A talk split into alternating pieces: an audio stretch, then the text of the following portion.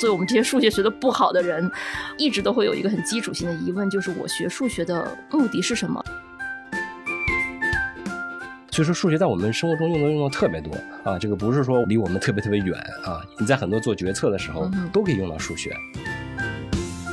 可能是因为我在这么多年里面，我都把十进制默认为了是一个计数的方式，是。那可能对一个空白的小孩来说，我理解二进制可能也没那么复杂。就是很多人他学奥数啊，他是为了保送，为了上清华北大。但上完之后，他实际上对这个东西没有太多兴趣的，或者是说大量的刷题，他把这些真正的兴趣给的就是扼杀了啊，就是我只会做题了。他就说我这个课其实最主要目的就是让他们意识到，我现在既有的工具我也能做出来，我以后在想一个所谓的难的题目的时候，我就没有那么恐惧了。是。其实很多孩子他数学题做不出来，是因为他语文不好，因为他看不懂题目，他应用题呢他没办法抽象出来啊，没有办法听懂这个题目里头到底包含的一些隐含的一些含义是什么。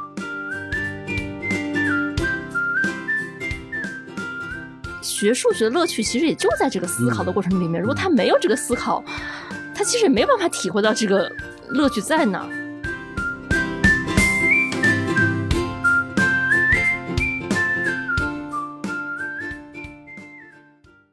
大家好，欢迎来到本期的 Talk 三联，我是三联数字刊的编辑高一丁。那么，熟悉 Talk 三联这个节目的朋友可能都知道，每期节目呢，我们都会结合当期的杂志封面，邀请周刊的记者和不同领域的专家学者，一起来聊一聊这些我们觉得值得关注的话题。也是结合杂志的内容，给大家提供一些不同视角的参考。这期节目我们围绕的是本期杂志的主题：什么是好的数学教育？我们邀请到两位嘉宾，一位是本期杂志封面的主笔徐晶晶老师，请徐老师跟大家打个招呼。大家好，我是三联生活周刊记者徐晶晶。呃，另外一位呢是北京航空航天大学计算机学院的副教授刘雪峰老师。刘老师呢，平时主要研究的是线性代数、信号处理、人工智能啊，这些听起来跟数学息息相 关的知识。对，然后但是刘老师也写过一本叫《心中有数：生活中的数学思维》的，其实更偏向科普的这样一本书。一会儿可以跟大家分享一些这方面的内容。刘老师也跟大家打个招呼。好的，大家好，我是刘雪峰。呃，那。根据惯例啊，就是我们先上来，还是请徐晶晶老师为大家简单介绍一下，就是我们为什么要做这样一期封面？因为我们之前的杂志有过什么是好的职业教育和语文教育，那么为什么这次我们选的是数学这样一个门类？嗯，其实我们对这个教育话题的关注，因为是一致的嘛。然后当时其实写语文教育这个学科的时候，呃，我记得当时有一个新闻事件在里面，就是一个女孩写这个作文，然后被老师批判之后，就是跳楼的这个事情。我们就感觉到，其实我们对一个学科的理解，可能是需要去重新去认识的。就它到底教给人什么，然后用一种什么样的方式去教这个东西，我们觉得是值得讨论的。那像这一回数学呢，说实话，写完语文，你肯定能 想到的就是数学，而且我会觉得数学可。可能在基础教育里面，它是一个一直都处在焦点状态的一个学科。比方说，我们其实今年夏天的两个考试，高考还有中考，你会发现大家对数学的讨论都很热。然后高考是因为大家都说，哎呀，这个全国一卷太难了。然后 中考是说北京中考的这个数学卷太简单了。然后你会发现，这个我在采访里面跟一些老师聊到这个现象的时候，也会有老师问我说：“说你们为什么会去讨论数学的难和简单呢？”然后说，其实你们在讨论这个问题的一个前提，就是我们把数学当成了一个筛子，我们认为它是一个用来挑选学生的一个很重要的学科，可能比其他学科这种挑选的这个力度更大、更明显、区分度更大。但是我们也会感到，就是我觉得是一种普遍的感觉吧，就是作为我们这些数学学的不好的人，一直都会有一个很基础性的疑问，就是我学数学的目的是什么？因为我是看到有一个说法，就是数学是所有学科里面就学科特征最强的学科，就可能语文，你哪怕你。觉得语文讲那些很多背古诗词什么的，可能没那么多用处。但是你每天在用，你会去实践它，去操作它。那英语你会知道啊，我要读一个东西的时候，如果我不会英语，我没法读。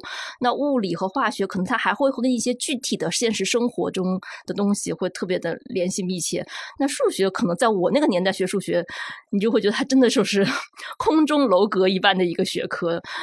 就是用我采访的一个老师的话来说，说就是在一般大家的印象里面，数学就是一个筛子，然后呢，学生只是在课堂和考试的时候感到自己跟数学有联系，除了这个课堂和考试之外，这个数学跟他就完全不相干了。呃，然后所以我觉得可能我们会有一些很基本的这种疑问在里面。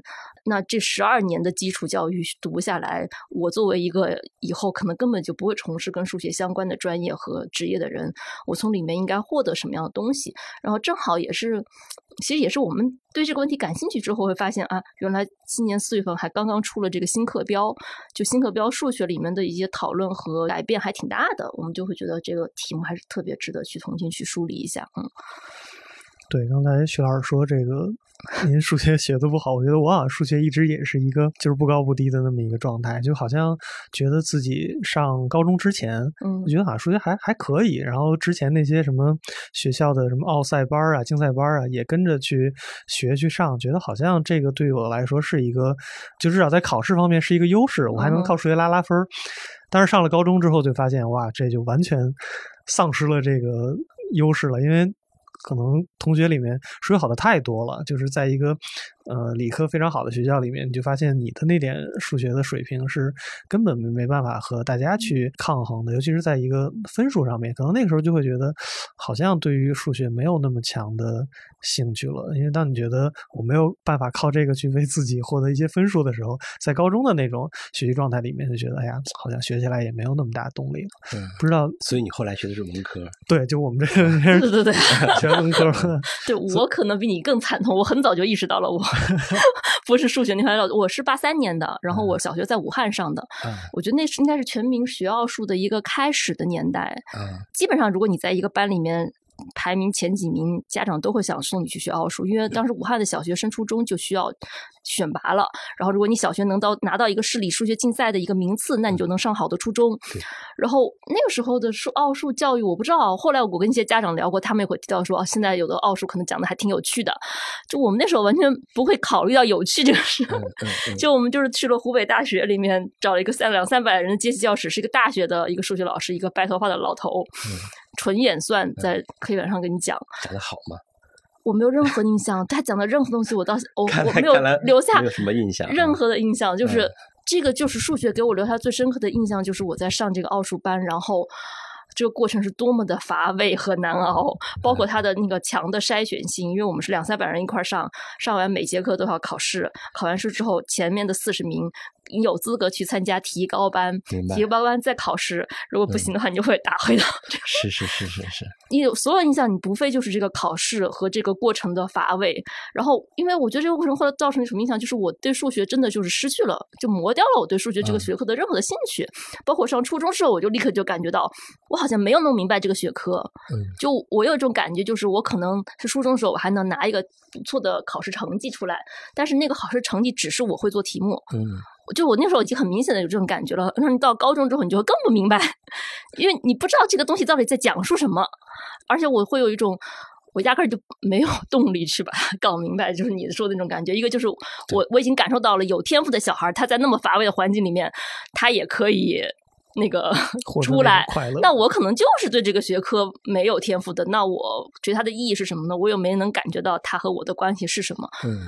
然后我就一路觉得我就是这么数学的一个门 门外汉，这样一个，我就不知道刘老师你的学数学的经验，你是一直都很喜欢数学吗？你会觉得什么东西让你对这个学科有？其实我数学也不是那么好，呃，像我那时候我也没有参加过任何奥数班，因为当时也没有什么奥数班，我就记得。好像当时我就记得我父亲就是，呃，暑假的寒假的时候就让我做一些题，然后我就在那做题。然后其实我的数学到后来也是慢慢的就觉得，还有到高中的时候，高三的时候，因为我当时在那个湖北呃襄阳就襄樊四中的 啊，然后呢，我们当时就觉得很难，我当时觉得数学也很难，有一些题我也做不出来。嗯。呃，但是呢，其实回到这个问题，就是你刚才说的，现在奥数啊，包括用于把数学当成一个筛选工具啊，其实我是觉得。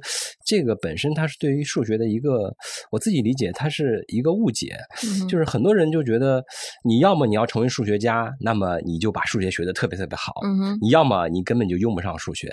这个对于绝大部分人，我认为中间是缺失了这个数学教育。其实数学教育跟我们每个人呢，就是包括有一些的思维方式都很有关系。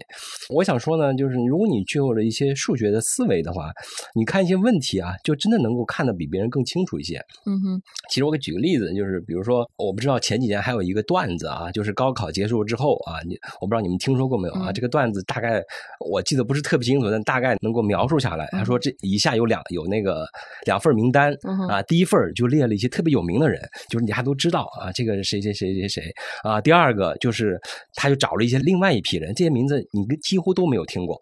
然后呢，他说，哎，第一批人你看全都是那个落地的秀才，啊然后第二批全都是状元，你可以看到啊所以说你大家不用太担心，你即使落地了，你也能有好的前程。其实我还看到网上很多帖子来分析啊，为什么在旧社会旧社会呢高考的时候，啊为什么旧社会那种那种科科科举制度啊，它产生的状元没有做出什么什么贡献啊，分析了很多很多。但实际上，如果我们拿数学的观点来分析，我们觉得这个后面是有问题的。其实我还专门去在我之前的呃我现在在写的一本书里面还提到过这个事儿，就是呢，其实你要统计一下啊，真正的那些状元他的成功率啊，你想想看到底状元厉害还是落地秀才厉害，你也统计一下这个成功率，你把那些所有的 对你不能找一些特殊的样本过来，你就把这个当做一个一个统计数据来说话。其实你只要仔细的算一下，你就会算出来，其实真正的状元的话，他成功率啊是要比秀才大概我我还算了一下，大概统计一下高三百倍。所以说你本身这个就不成立的。其实像现在很多人说，哎，学历根本没有什么用。嗯你说嗯他说，哎，我的亲戚他是一个什么学渣，结果他就成大老板了。像你们九八五的毕业了，还得给我打工。但是这个其实本质上也是个例，你不能拿去个例去代替统计。其实这个就是一个最最基本的数学思想。当你遇到了一种事情之后，其实你就具备了这种思想之后，你就不容易被一些网上的一些谁说什么你都信啊，就是这样。这样我觉得这是一个很重要的一环。另外，其实就拿奥数来讲，我就再多岔开两句。其实像嗯就是你们刚才也说了，当时你们为什么会对嗯数学有抗拒心理？就是你那个刚才那个体会啊，虽然你那个体会我特别能感触。我当时就是在我上大学的时候，教我们离散数学的老师就在课本就在一上课就开始推导公式，两黑板，然后推导了整整九十分钟他也不怎么说话 啊，推错了，然后下一个重新再推，给我印象太深了。然后我是后来我就觉得这个其实不应该是数学本来面目。其实我我是觉得，嗯，当然来说，对于有一些真正的比较难的数学啊，就是尤其是什么微分几何呀，像嗯真正泛函啊，有些东西啊，是这个需要去下苦功夫去学。但是大部分的数学，其实对我们来说，其实跟我们离得不是太远。尤其是你在你生活中就能随处能用得到的，就像我今天开车过来，我每个人手机都有这种这种导航软件，嗯哼，比如说你这导航软件，它到底它这个里头数学是什么？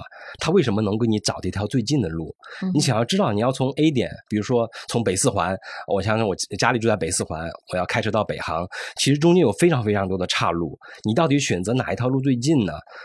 这个你一般的数学家是这么做的，他们是把这些东西抽象成一个呃数学上有个叫图的东西啊，嗯图上有很多节点，他要找从图中从 A 点到 B 点这条路径，每条路径的长度都有长度，你去找一个最短路径，嗯最短路径算法，这个数学家们已经把它解决了，就是从理论上我能够帮助我们找到一个最短的路径。啊，其实这就是一个数学一个典型的应用，因为它为什么很好呢？因为它从理论上证明了你就是最短的。像很多人，我们说，哎，我们凭实验经验觉得这个对短，这个不行，你只要有理论证明就行。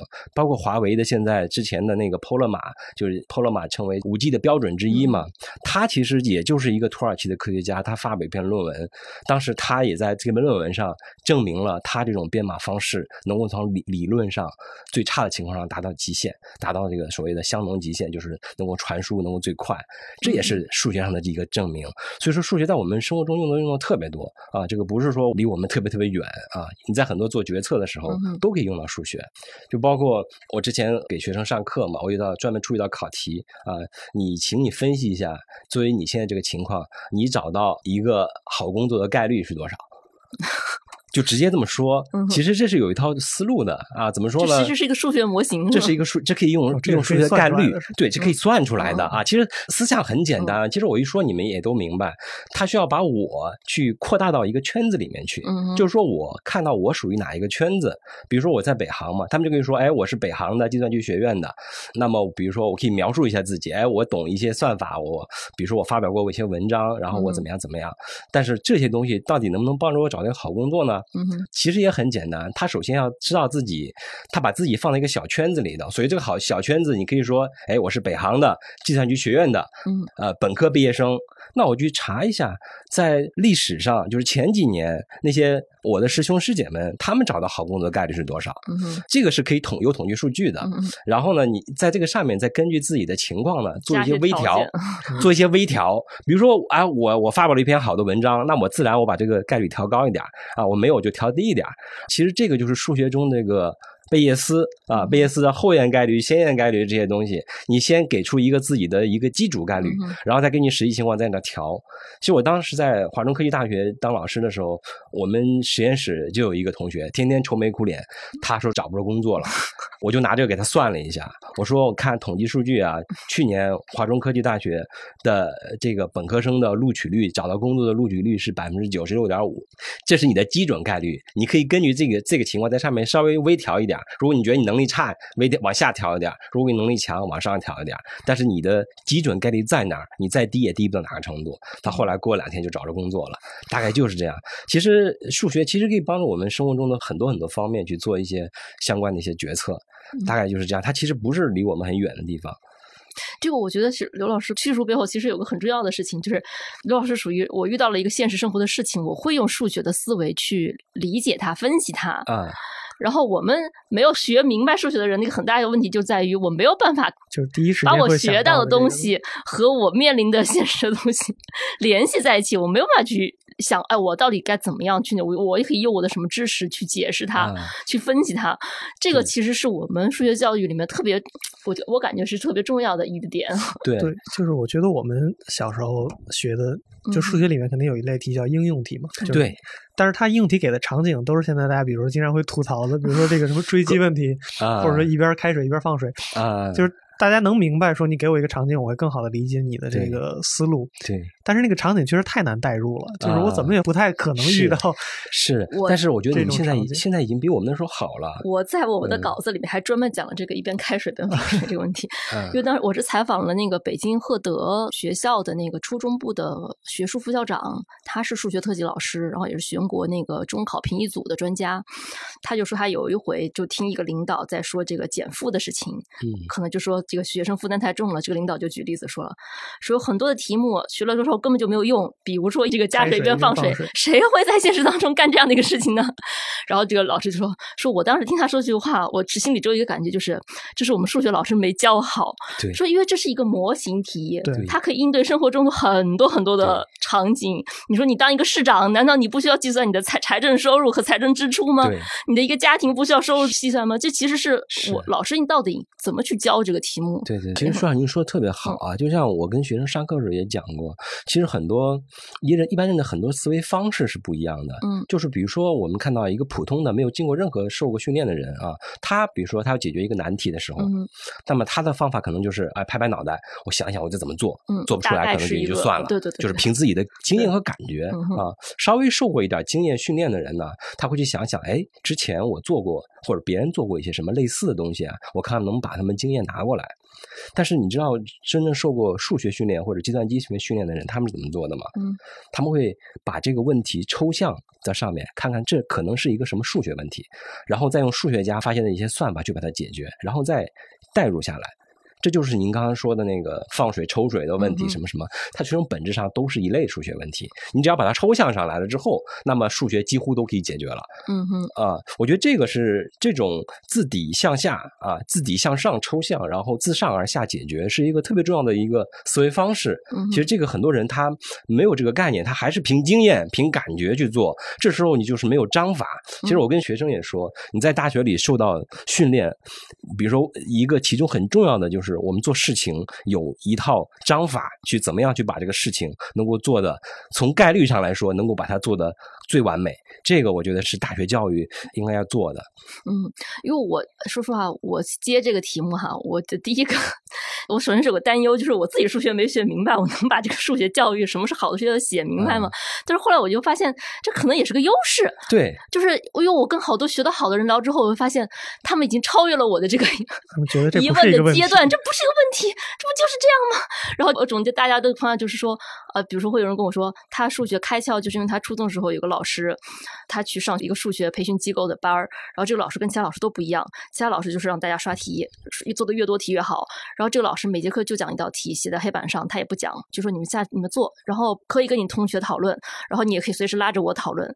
他就是在这样的做难题的训练当中，他觉得他对自学开窍了。那你说？我当时觉得这个很打动我啊，然后我跟我们编辑说了，编辑说说你，但是你这是一个感受，你怎么把你这感受背后你要讲的那个东西说出来？其实你 就说，其实开窍这个事儿很难讲。其实我觉得像数学，比如说奥数啊，其实我觉得你，我不知道，我我想问你一个问题，你觉得像学数学跟学语文和英语有什么区别吗？这个问题，我的采访对象也问了。对我就就是那个赫德的那个老师，因为他老是到各个地方去跟老师做交流嘛。他说我经常会问那老师说，你们觉得数学和语文是一样的吗？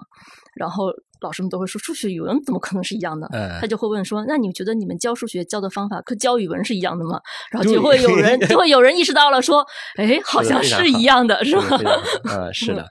呃，您对这一点的感受是什么？其实我觉得数学包括语文和英语，他们几个体系是不一样的。嗯，这个体系是不一样是怎么说呢？比如说像英语跟语文呢，它其实是你看的很多情况下啊，我们都说有语感呐，你读书百遍其义自现啊。嗯，你包括你读书，你可以不求甚解，你把它先先翻一翻，但是你看多了，你自然你就体会到那个感觉了。嗯，因为很多文学啊，它是尤其是我们现在的一些文学著作，它是表达感受的啊。你怎么样用排比句，怎么样名言名言，你把你的话，你想你感动到别人。对吧？嗯嗯。但是，就是这种啊，包括英语的学科方式啊，其实也都是差不多。这时候你包括你背单词儿，你单词背完了，你自然很多东西你都都懂了，其实就差不多了。就帮小孩一样，他其实不需要。你看小孩他在家里头，他一两岁他就会说话了，而且说的很好。他不需要去背公式，不需要去什么，他自己都能学得很好了。这是跟语言相关的一些课程，他们的学习方式是这样子的。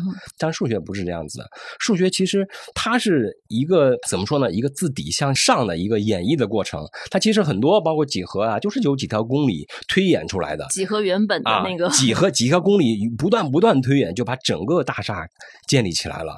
所以数学呢，它一定得说啊，我们说的数学所谓的数学基础是什么？就是你那些一个一个的数学概念。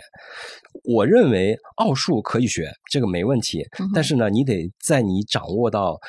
把你整个的数学，你上课的那些基本概念，这个体系体系啊，搞清楚了。哎，这个概念表示什么意思？这个概念跟那个概念，这个概念在生活中到底有什么应用？它跟另外一个概念，它们之间有什么关系啊？这几个体系到底是什么样子？你把这个也拎清了，这时候你再去学一些奥数，我觉得是挺好的。嗯，但是你在这个体系。没学之前啊，没建立之前，包括现在很多孩子都是这样，自己课上的东西都没学好，课后的题可能都做不做不好，他就他去背那奥数，他去学那奥数，而且奥数呢，它大量的是一些技巧啊，还有一些超过你的课堂的知识。对，它大量的是技巧。奥数它的特点是技巧性特别强，但是它体系性不好。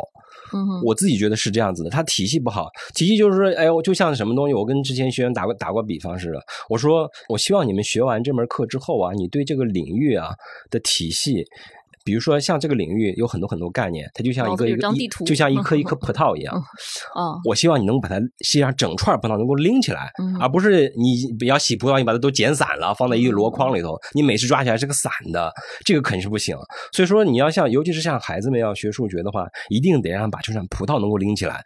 这个把体系建立起来之后，哎，你在上面嗯做一做奥数，你去突击一下，哎，能够没准还能够增强自己的自信心，是这样。但是我觉得最基础的，切莫忘了。基础，如果基础打不牢的话，学奥数我觉得是有害无益的，呃，大概是这样。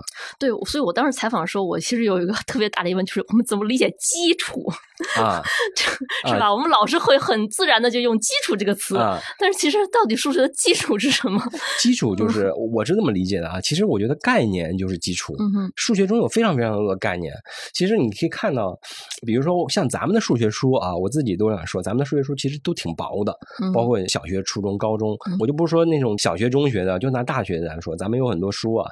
都特别薄一本啊，包括什么线性代数啊，包括高数啊，其实都不算太厚。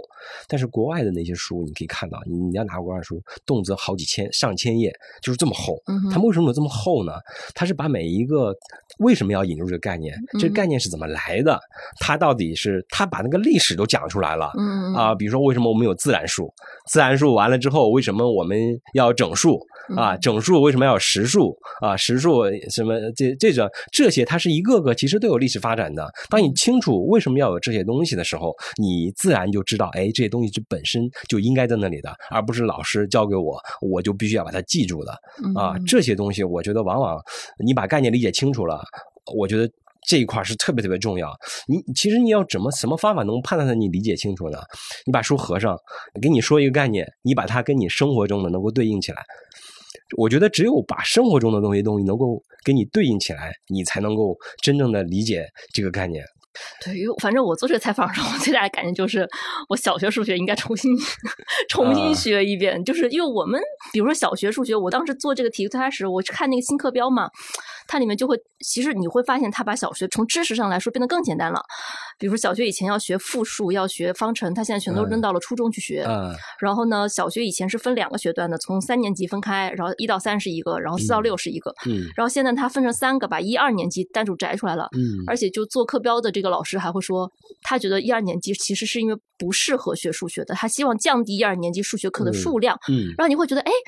好像为什么我们把这个好像小学数学变得越来越简单？简单是为什么？但是你后来去聊，你会发现，其实这个简单是因为它降低了它的知识的密度。但是这个降低知识密度的背后的原因，不是说它不重要，是说我希望你把这个。真的把知识给弄明白是怎么回事儿，因为他比如说他们把那个方程式挪到了初中，就会是因为他们认为，如果一个方法没有在他的学习当中体现出它的意义，我们就不要去学这个方法。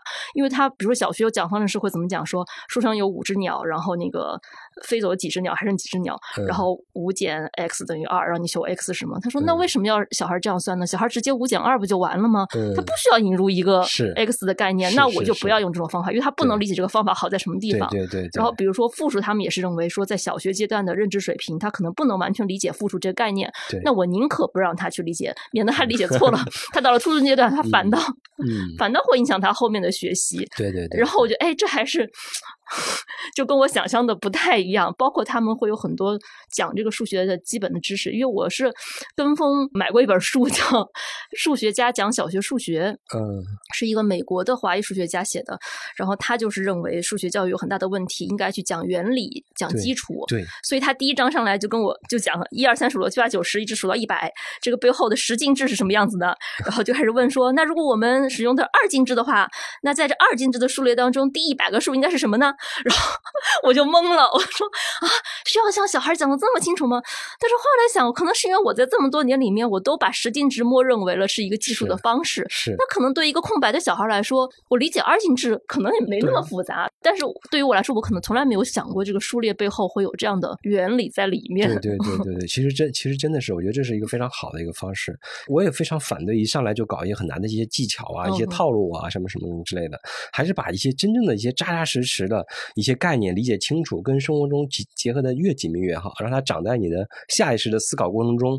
这样的话，你遇到这个东西，你就能反应过来这是什么东西，是吧？嗯嗯，包括我是印象也特别深刻，就是那种运算法则嘛，啊，我们就会学的时候就那背运算法则 不就背下来就好了嘛。嗯，然后我就印象特别深刻，就是他们说有一句话说，就是小学数学的所有的知识其实都是从现实生活当中直接得来的。对，比如说运算法则那个混合运算，先加减后乘除，就我们就这么背的嘛。对，那个跟现实生活有什么关系呢？是。然后他们会解释说，说其实你的每一个运算是在描述一个事一个故事，比方说你。先买了五本书，一本书五块钱，嗯，又买了三个本子，一本书三块钱，然后一共花了多少钱？就是描述的这两个故事，这两个是一个并列的故事。你把这两个故事先算出来之后，把它合在一起，嗯，这其实是在描述你在生活中干的这个事情。是是，这是一个抽象。对，这是为什么我们要先乘除后加减？这是这个运算法则背后的实际的东西。对，我想啊，原来运算法则还能够 这么去理解。嗯，对，这个我印象特别深，就是当时我有一个已经上高中了，有一个同学，他去国外念书了，然后那个时候暑假回来就跟我们说：“我说那边上学什么样？”他说：“数学太简单了。”我说那肯定啊，就当时大家就觉得中国数学学得很好嘛。但是他说说不光简单，还特别奇怪。我说为什么奇怪？他说有一个什么题，可能就类似于那种几元几次方程，就咱们这边直接把它带到方程里去解，很快，嗯可能初中生就会了。嗯他那时候已经上高中了。嗯他说：“我说这题很快啊，就二十分钟把整个作业都做完了。第二天老师跟他说说解释，说我知道你是那个 留学生过来，我先跟你嗯说一下我们的习惯，说我不需要你给我答案，说请你给我叙述一下你的解题思路嗯，是什么就行了。”他说我当时就懵了，说我当时的英语水平是思路？说我拿中文我都不见得能说得明白为什么要做这个题，然后还有嗯让我拿英文解，当时我们就当一个笑话去听嘛。但是现在回想起来，可能确实那是一种更。呃，能把这个事情给大家讲讲讲明白的方法，对，可能我们就变成我拿过来这个公式，我知道能用，然后直接一套能把答案解出来就可以了，我对就去解下一道题了，就不去想这个中间的一个问题是什么。嗯，其实之前那个，我记得我看过一个采访，嗯，数学家邱成桐，他不是前两嗯年回到清华嘛，全职嘛，他就说了一个，他说中国的有些数学教育太功利了，为什么中国这么多没有一个好，没有特别有名的数学家拿菲尔兹奖的啊，就是那是数学特别有名的奖，没有这样出这样的人，他说太功利了，就是很多人他学奥数啊，他是为了保送，或者上嗯清华北大，他上完之后，他实际上对这个东西没有太多兴趣的，或者是说大量的刷题，他把这些真正的兴趣给的就是扼杀了啊，嗯就是我只会做题了。所以说之前有说什么小镇做题家、做题家的这这一块呢，就是我我不认为这是。就是你只会做题，因为现实中是这样，因为现实中的这个悖论在哪儿呢？就是当然来说数学还不完不完全一样，但是很多生活中啊，它是没有一个题目告诉你的，嗯哼，就是不用像是应用题一样，哎，我我把所有的都告诉你你需要自己抽象一个东西出来。对你可能连题你都你都问题都不知道在哪里，对，你都不知道问题在哪里。就特别是像我们做计算机的，很多人会碰到这样的实际中，哎，我们碰到一个解决不了的，哎，这时候我们要怎么做？我们都不知道问题是什么，我们得先去把它问题给它定义出来，定义出来，然后再去解。其实难的是在于定义问题，而不是在于解问题，因为你只要一旦定义了，拿现成的方法去解就好了。但是这种问题，这种方式呢，其实咱们很多，呃包括大学生都没有受过这样的一些这样一些训练。您说这个就是我采访里面有个特别印象深刻的 一个例子，就是因为他会说这个抽象逻辑和这个模型这个能力是你从小学一直往上走，一步不断的一步一步的要去建立的。，是的。那我在想，就是小学的时候这种东西是怎么去建立呢？然后就会有小学老师告诉，我觉得这个老师当时他自己的琢磨的确实是非常的深。嗯嗯就他比如说小学里面可能刚刚入学没几节课，大家就会讲到四加二等于六这个算式。嗯然后教材里面就会画一幅画，画这幅画画的是什么呢？就是这边有四个小孩在种树，种了四棵树，那边还有两个小孩在种两棵树，然后就其实就是个四加二等于六。说一般的老师上课上来就会告诉啊，请大家看这幅画，我们这边有四棵树，然后这边有两棵树，那一共种了多少棵树呢？一般都是这么教吧，然后大家就计算了嘛。然后这老师说我不会这样教，我上来之后会大量的时间问小孩说，你能从这幅画里面提出一个什么问题吗？哎，这个好，对，然后他就说会有小孩会说什么？他说这边有四个小朋友，又来了两个小朋友，请问他们一共种了多少棵树？就是他说，其实小孩认识数学第一步是他还没有能够从这些东西中提炼出数学问题。是的。他说，提炼出数学问题是他们学数学的，应该从这一步开始走起，而不是你嗯老师上来告诉他们说怎么样。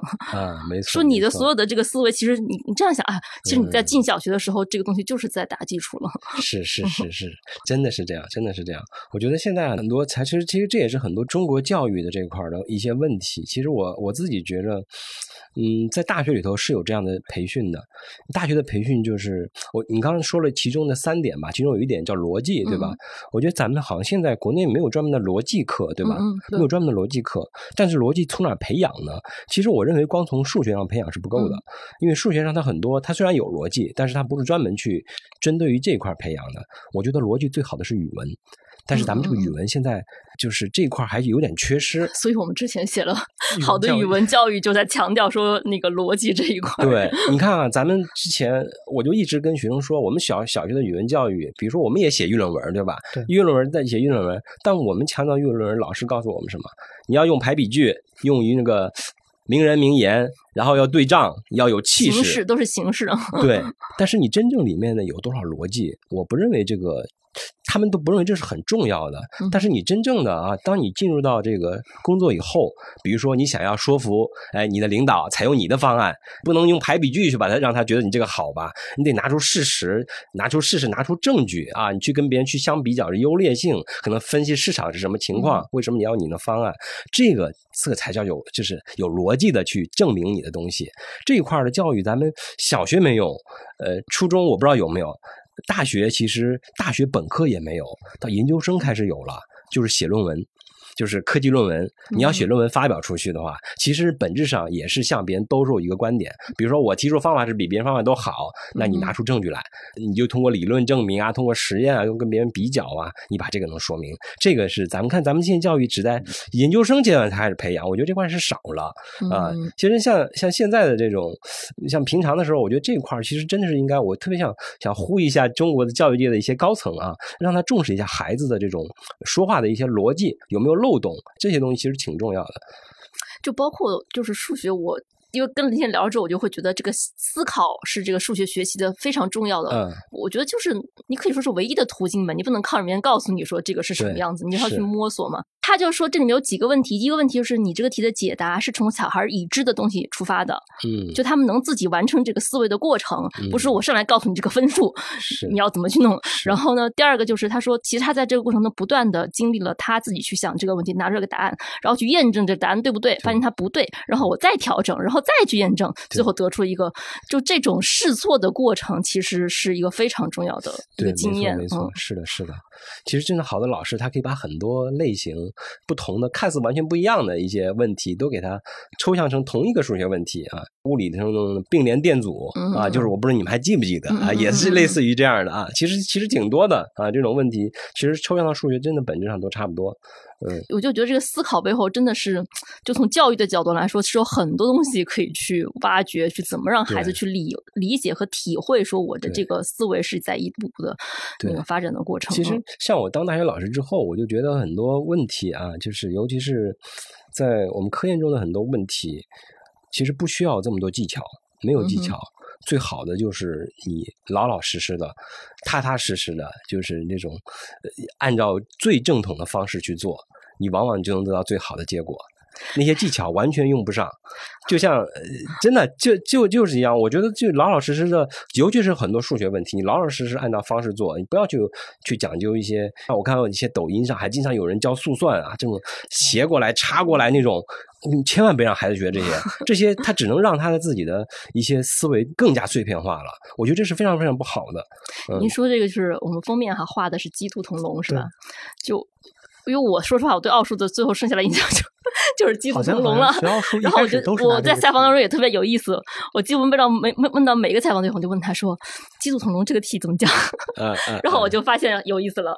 第一个人他不是一个教数学的，然后他就跟我说说，其实鸡兔同笼可以用一个非常形象的方法跟小孩讲，就是那个抬腿儿。半足法，所有的动物抬起第一条腿儿，然后再抬第二条腿儿，然后鸡就啪啪啪全落地了，剩下的腿都是兔子的，一个兔子还剩两条腿儿，一算就出来了。是我当时说，哎，好像是挺有道理啊，小孩都能听懂，不错。然后我后来问了其他人，其他人说，我觉得这个不好，为什么？其中有一个人就是他爸爸是一个数学家，他爸爸是华罗庚的学生，嗯，他是第一个跟我提出来说，他觉得这个方法不好的人，他就说说，我觉得这道题的真正意义就是让你小孩去试，说我假设有一只鸡，两只鸡，三只鸡，嗯，说为什么？他说因为这道。题最后其实让你算的是什么？其实就是告诉你说，数学是可以靠假设的。你靠这个假设，你能找到规律。然后你再去验证这个规律，说你要掌握的是这个假设，这个事情本身，这你这个最慢的办法，它就是最根本的办法。对。然后他也提到了您说的这个，他就说说我小时候经常去数学家办公室啊，你以为数学家在干什么？他们就是在算一点一点的很基本的东西啊，不是天马行空的。说我突然冒出了一个什么样的想法？嗯，是这样子。嗯，其实我还专门在我那本书里的《新中有书》那本书里还提到这个鸡兔同笼的问题。哦。呃，我们之前其实我之前也也写过一篇关于鸡兔同笼的文章，可能从另外一个角度来看这。个问题啊，我我说就是我当时去就有个朋友家，他在给自己的孩子讲鸡兔同笼问题，他也说了，你那个你刚才说那个抬脚那个，那就是当时这个鸡兔同笼最早是咱们的那个《孙子算经》里面的一个叫叫半足法，就是把脚抬起一半来啊。这种其实我觉得啊，包括还有很多法，还有很多法又是又是这个，还有什么龟兔同笼啊。但是但是我觉得这个这些方法呀。我觉得啊，嗯最好的方法、最根本的方法就是解方程。你设 x、y 一出来就是了。那当然，那啊问题是对小孩来说，对他不能理解这个。对，如果真的是小孩啊，现在没有理解啊，嗯我就觉得啊，这个题目先可以先放一放。当他能够用这个问题来解答的时候，就是如果你当你掌握了方程这个工具的话，你用什么方法来解决它，一定是用方程来解决，因为这就是我所属于说的你说最笨的方法，或者是最正统的方法，那就应该是这个方法，而不应该是说我去怎么样。为什么我为什么我说方程是最好的方法呢？因为其他的任何任何方法啊，它可能都有限制。嗯，就比如说你用这个半组法，你解决了鸡兔同笼问题，不可能解那那别的，比如说龟鹤同笼，或者是其他同笼，你你你你去到你抬几只组去弄，这种方法就不具有普适性。而数学家们他们强调的是更有普适性的方法，能解决一类问题的方法。所以说，我们可以像数学家们，他们就更喜欢探究一些最最最这些基本的问题。所以说，邱荣同他说这是一些大问题。啊，big problem 就这些问题，这才是真有意义的。嗯而且玩技巧的那些，他是解不出来这些大问题的，因为他不完全不是在一个，有的时候根本就不是在一个领域里面。所以说，有时候你得自己讲出来。我跟学生说，很多你们都知道这个费曼学习法嘛，就是你只要你要什么叫一个，你把一个概念掌握了，就是你能用大白话把这个概念。告诉别人，能给别人讲明白，这个才叫把这个问题讲清楚了。其实我在北航的时候跟学生们也说，比如说你要写这个科技论文的时候，如果你的这个论文，你把你这个核心思想包装的特别复杂，你怎么说也说不清楚的话，那么你这个思想一定有问题啊！你要把你的思想包出来，再像扒洋葱一样扒到核心，你就到底是一个你用大白话讲出来，哎，让我们觉得你这个点子非常好，那么我觉得你这个文章就成功了一半儿。但是如果你没有把它把它讲明白的话，我认为你肯定是有问题的。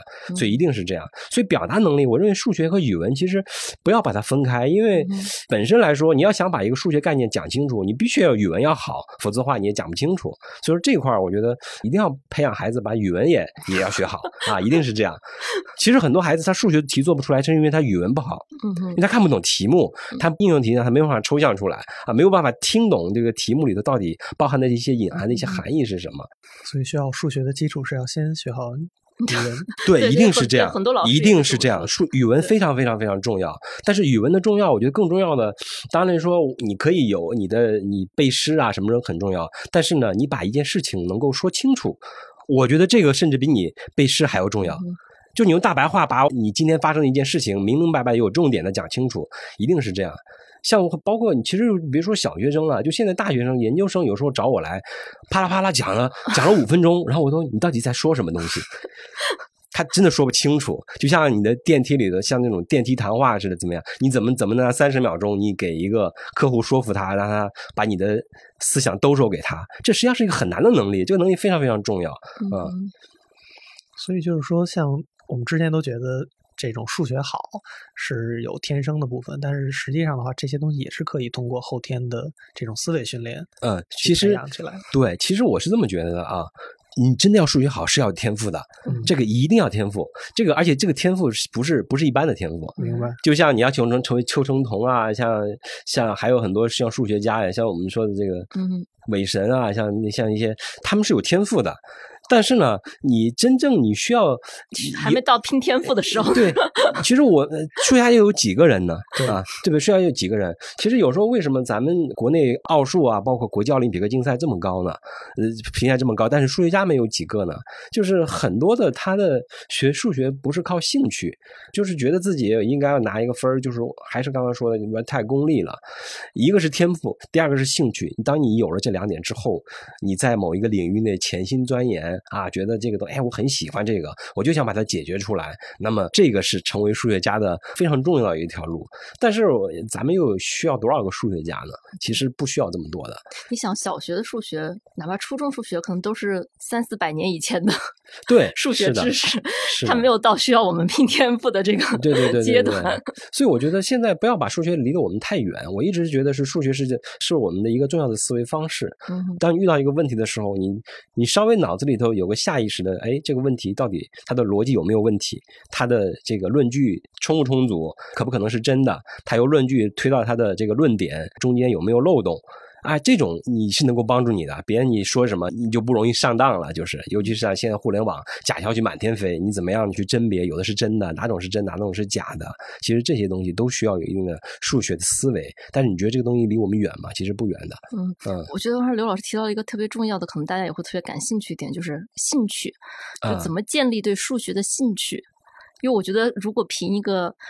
最不受欢迎的学科，那数学应该是所有学科里最大概率榜上排名第一位的。嗯嗯 嗯，数学的兴趣啊，这个兴趣，首先我是觉得是这样，你没有必要每个人都对数学有兴趣。嗯我是这么一个观点。其实我觉得像孩子就像什么一样，他不是说，哎，我觉得每一个孩子出生下来之后都像一个种子一样。那你们父母的作用就是园丁，这个种子它决定了他将来会成为一个什么样的人。比如说，哎，我这个种子本身是一个小草的种你不可能把它长成一个大树。如果你是大树种子，你也不可能变成小草。它是什么样就是什么样。你所需要给它的是什么？给它的适合它成长的环境。比如说他喜阴，你就不要给他太阳下暴晒；他喜欢水多一点，就多给他浇水，多给他施肥，一定是这样。就所谓的因材施教就是这样。所以说，回到这一点来说，不是说每个人都需要把数学，呃，一定要对他有兴趣，我要把数学学的特别好。但是，我觉得起码有一点我们可以认识到：讨厌数学不应该讨厌。其实也不是不应该讨厌，你不应该把数学放在跟你对立的。一个上面，比如说你不能说我很讨厌吃饭，我很讨厌呼吸空气，这个不是这个你讨厌不到，为什么？因为你需要它。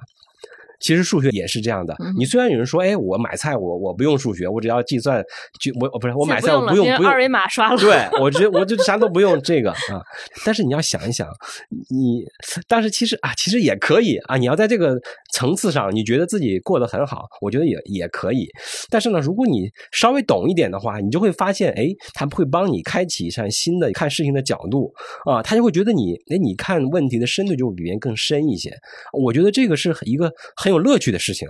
当别人一说这个东西，有些时候我经常看网上一些文章啊，嗯哎，他说什么什么，我我举个例子，我当时上课的时候还跟同学说了，哎，他说有统计数据发现，喝红酒的人大概平均寿命比不喝红酒的人高百分之十啊，有什么统计数据表明，所以大家应该喝红酒。嗯哼，你们觉得这个对吗？那他可能还有一些其他的因素才是决定因素啊。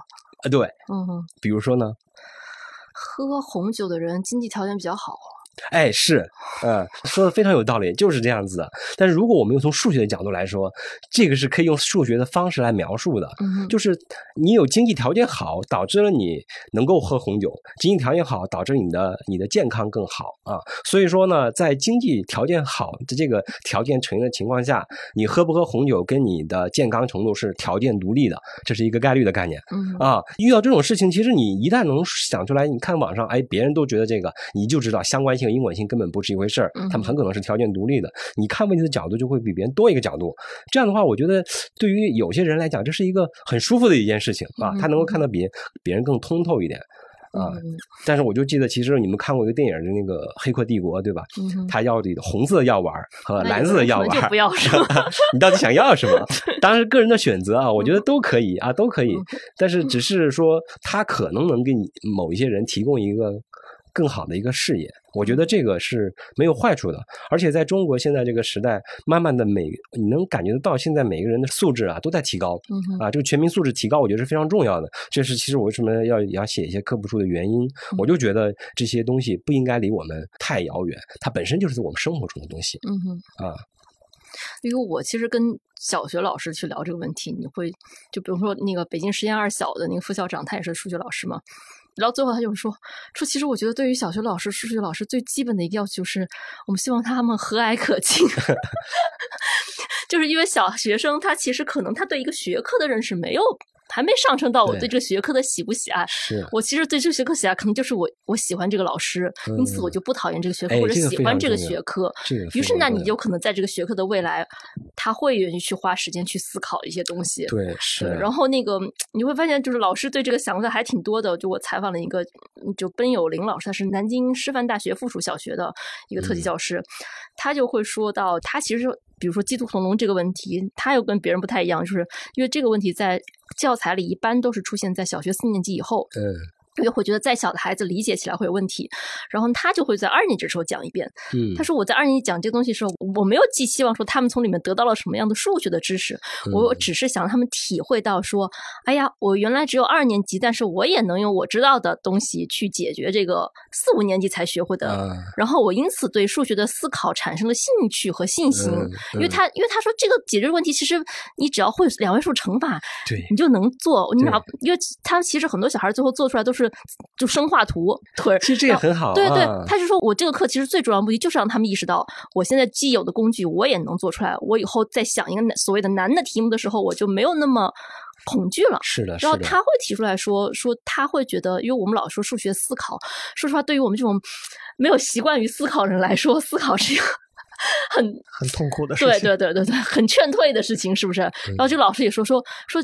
人的本能，他其实是应该拒绝思考的，因为思考确实是消耗你的能量，对 对吧？我们遇到一个新的难题的时候，第一反应就是啊，我以前有没有做过？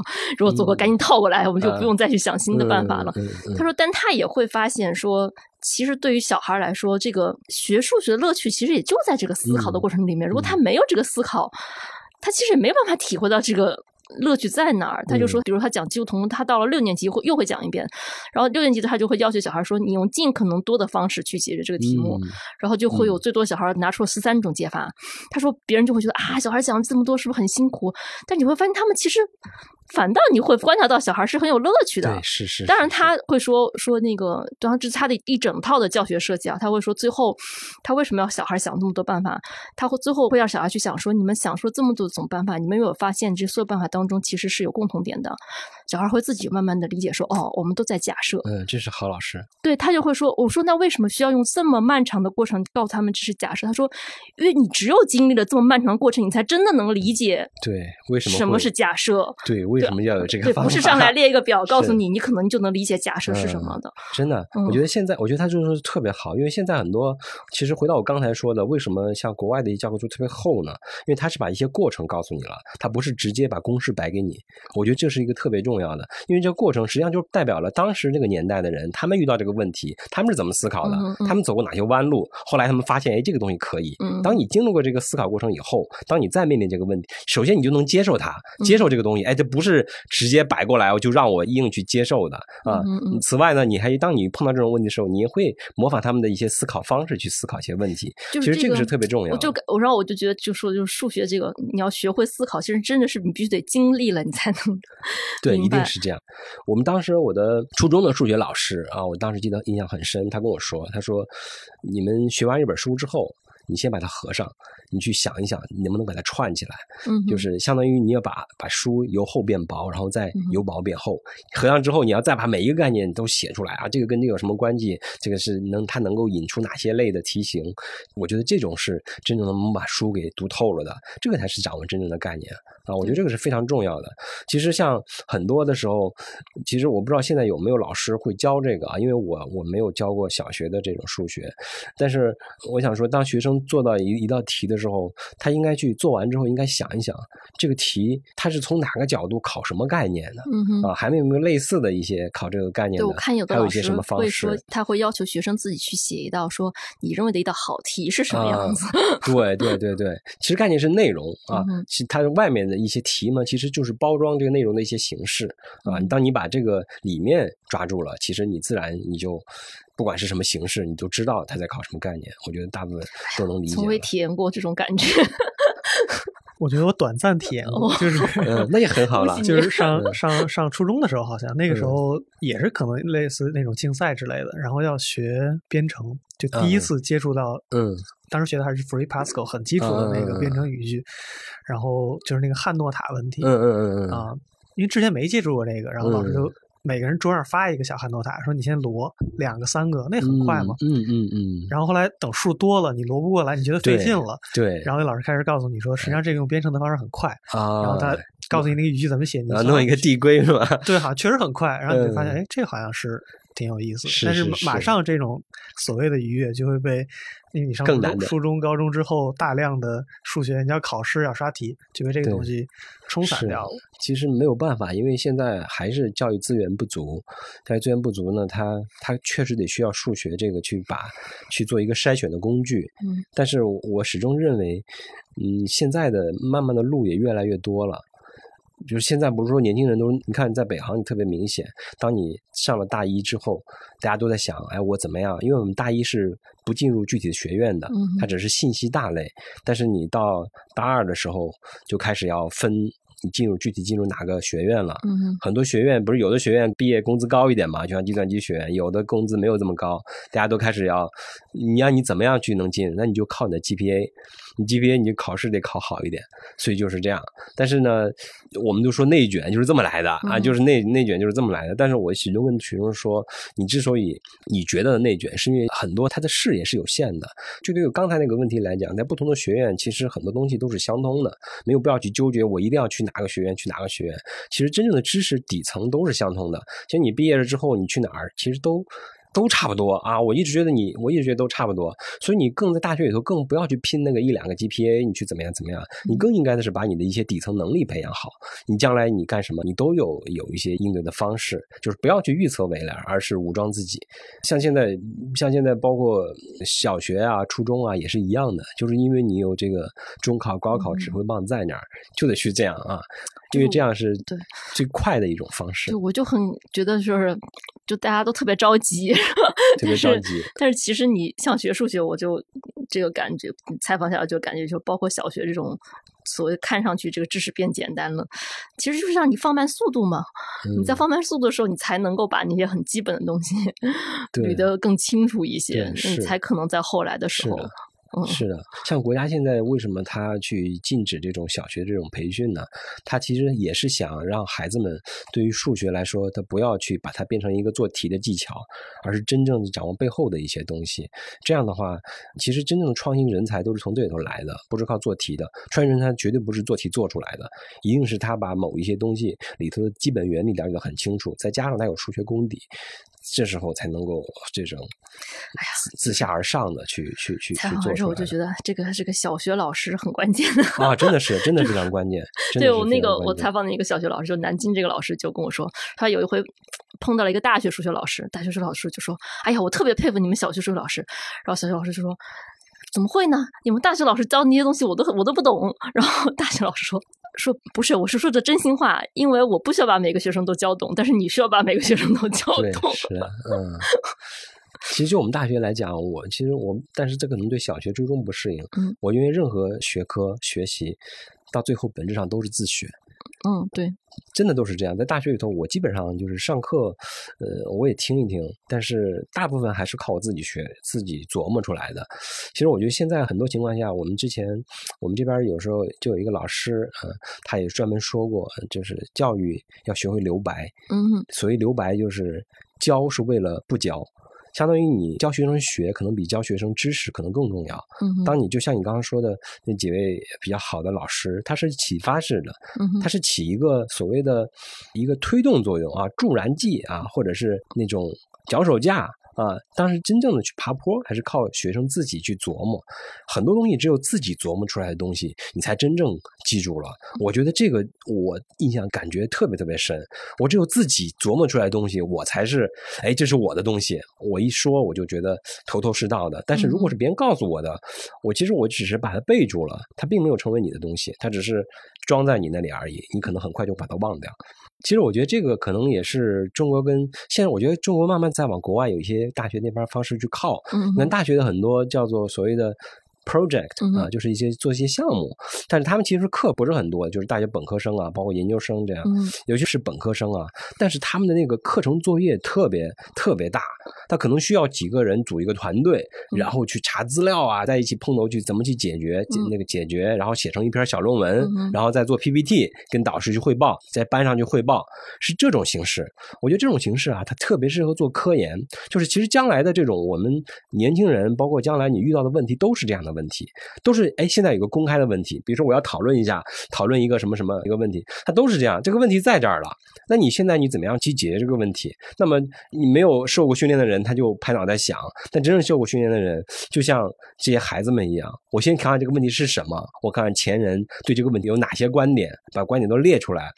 去分析分析，哎，他们的观点可能有哪些优点，哪些缺点？到底我自己综经过一个综合判断，我到底能不能说出我的这一个道理出来？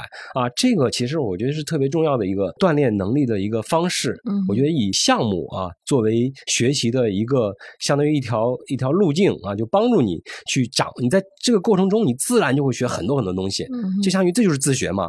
这种自学它比可能课堂教授在某一方面有很大的优势，因为你所有的你在网上找资料啊，这都是你自己。主动去找的，啊，你看，你就找另外一个找找找你这个资料，你你这个找资料其实是一个分析的过程，对，主动性的学习这个特别特别重要，而不是我拿着题过来，哎，我要开始做了，这个题是给我的，但是你真正的很多情况下，你都不知道题是什么啊，这种这种我觉得是一个很好的。其实像咱们现在很多小学也有这样的一些活动了，就是专门去去调研一下什么，然后写一篇论文出来，给大家讲一讲，跟你你的发现是什么，呃，我觉得这个是非常好的一些活动，这个尤其是锻炼孩子们。们观察呀、收集资料啊、组织啊、整理呀、写作呀、表达呀，这一套下来，其实这个就是大学生写论文，就是这样。现在好像就也是小学，就是我采访的小学老师也会说，他们会要学生去写小研究，就可能他会开始的时候提出一个问题，然后说你会做这道题吗？